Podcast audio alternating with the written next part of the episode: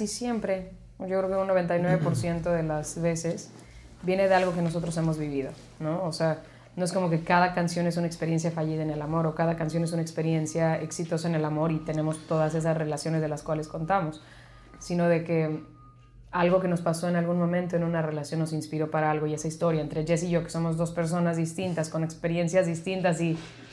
y no todas son vivenciales, obviamente, ¿no? Si no pues viviéramos una vamos- vida muy Nos vamos retroalimentando a la idea. Y nos pasó que hicimos una canción que se llama Con quién se queda el perro. Y al final, o sea, dijimos Con quién se queda el perro porque era un poquito curioso. Que se llama esa- el álbum también, ¿no? Ajá. Sí, pero lo dijimos, dijimos Pero el lo con quién se queda el perro casi- de broma, era la última frase. broma. Si tú te vas y yo me voy, ¿con quién se queda el perro? Porque claro que puede pasar. Sí, sí, sí. Pasaron un par de años de esa canción y me dice Jessie, no mames, ¿a ti te pasó? y yo, Pero lo, dijimos de- lo hicimos Sí de broma. Y, no, y no, sol- no solo que le había pasado a Joy, nos dimos cuenta qué tan cabrón y común Sí, claro. es. es esa situación. O sea, para, para muchas personas es, es una situación de divorcio, de- eh, como si fueran los hijos, ¿no? No, no, esto, eh, súper entre paréntesis, nada que ver con esto. Estábamos haciendo un evento el otro día, cantamos en un concierto donde habían solamente abogados. Y estaban pasando la bomba, todo súper bien, estaban pasando a, a to- a toda madre. Y cuando cantabas con quién se queda el perro, yo nunca había visto, perdón, un público tan apasionado cantaba con quién se queda el perro. Y mientras cantaba, yo solo me empecé a cagar de risa porque dije, pura litigación en la canción. Si tú si quieres, yo me estaba muriendo de la risa. Dije, que eras un mero mole de No lo rola. pensé, no lo pensé. No, y como yo no traía mi, mi, mi intercom, yo no les podía decir, entonces yo nada más volteaba rogando que alguien me leyera la Normalmente, mente. normalmente tenemos un, un intercomunicador en el escenario para cualquier cosa, ¿no? O, vamos, o toquemos, aquí, toquemos esta canción tal. en vez de esta o esta y, y a veces nos andamos ahí tirando, Tiran Audible. sí. tirando mi hermana y yo ahí bombas. Sí, qué cabrón. Me, me puso mucho a pensar esta frase en, en- O sea, el encontrar este tipo de frases que la forma dice mucho más que el fondo, porque el- e- esta frase retrata una situación mucho más grande que la misma frase. O sea, la frase simplemente se acaba volviendo como el tráiler de toda la situación Sí, completa. sí, sí, sí, sí. Y eso está bien interesante porque creo que existe, y, y yo mucho tiempo he batallado con el, el dilema de fondo y forma, que yo considero que el fondo es mucho más importante, pero también la forma es, muchas veces se vuelve parte del fondo, ¿no? Por Claro. ejemplo, hay una, hay un, hace, hace como cinco años saqué un libro que se llama México Lindo y Querido Diario, y el libro son 48 entradas de diario de 48 mexicanos alrededor de todo el país contándome cómo es un día de su vida. Y lo bonito de este proyecto, lo que más me gustaba es que con muy pocas cosas te decían demasiado de cómo es la vida de un mexicano. Claro. Sí. O sea, había una entrada que, me lo que la mandó un niño como de 13, 14 años que decía, hoy no fui a la escuela porque mi mamá se le olvidó pagar y pues nos valió. Esa entrada me gustó mucho porque aunque parece no decir mucho, dice demasiado sobre el problema educativo en México. Claro. ¿no? Entonces, encontrar esa frase como la, de- la del perro, es, es- para mí se vuelve un ejercicio muy bonito, ¿no? De, de encontrar... Sí.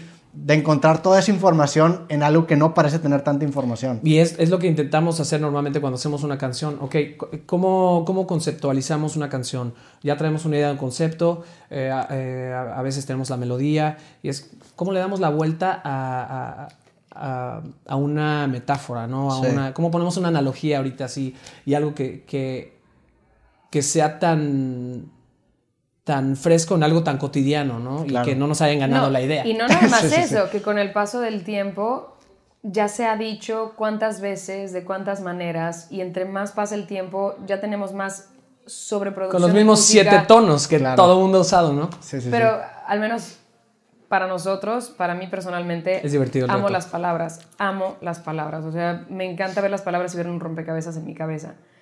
Y siempre Jess y yo bromeamos de que, no, no, es que por más que hagas una canción en la que tengas muchísima poesía y que digas cosas preciosas y maravillosas en la letra, el attention span de la gente es así. Entonces, si tú vas en tu coche y pones una canción, Sí, si los estás tenemos en- que enganchar. Si estás corriendo y escuchas una canción, yo pienso en Twitter y en los caracteres de Twitter. Mm. Esa frase, tendrías que tener una frase matadora en los caracteres verificadas. en los caracteres de Twitter. ¿Me explico? Sí, sí, sí.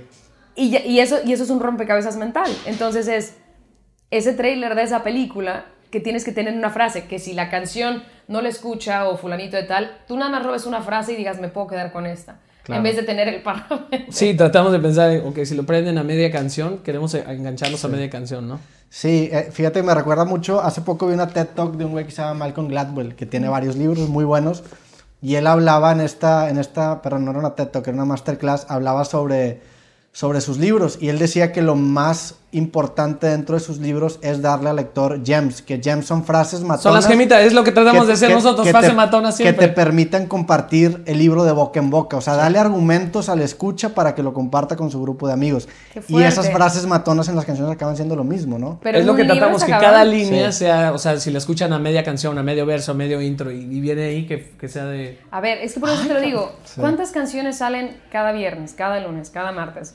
No importa el día. Todo el tiempo hay música nueva, todo el tiempo hay música nueva. Entonces, a mí me encanta poner una canción y que la primera frase me haga querer escuchar el resto de la canción. Sí.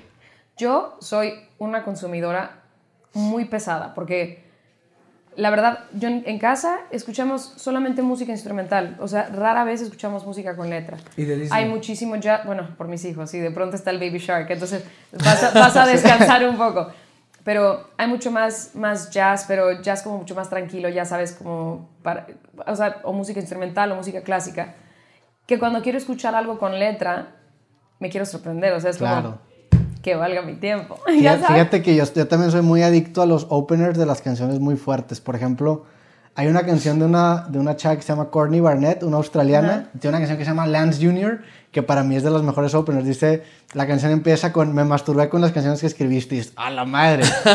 O hay- No, ya quieres escuchar ¿de cómo acaba. Y luego hay otra también de un güey... ¿Y si se escucha cómo acaba o no? Eh, No, sí, lo- no, se escucha, como, De- de- se escucha como termina la Ah, historia. Después le empieza a decir, pero no te emociones, es nada más porque es más efectivo que diazepam y no es tan adictivo. Le empieza, le empieza a platicar. Wow. Pero hay otra de un, de un güey que no me acuerdo cómo se llama el autor original porque escuché un cover de una banda que se llama Against Me.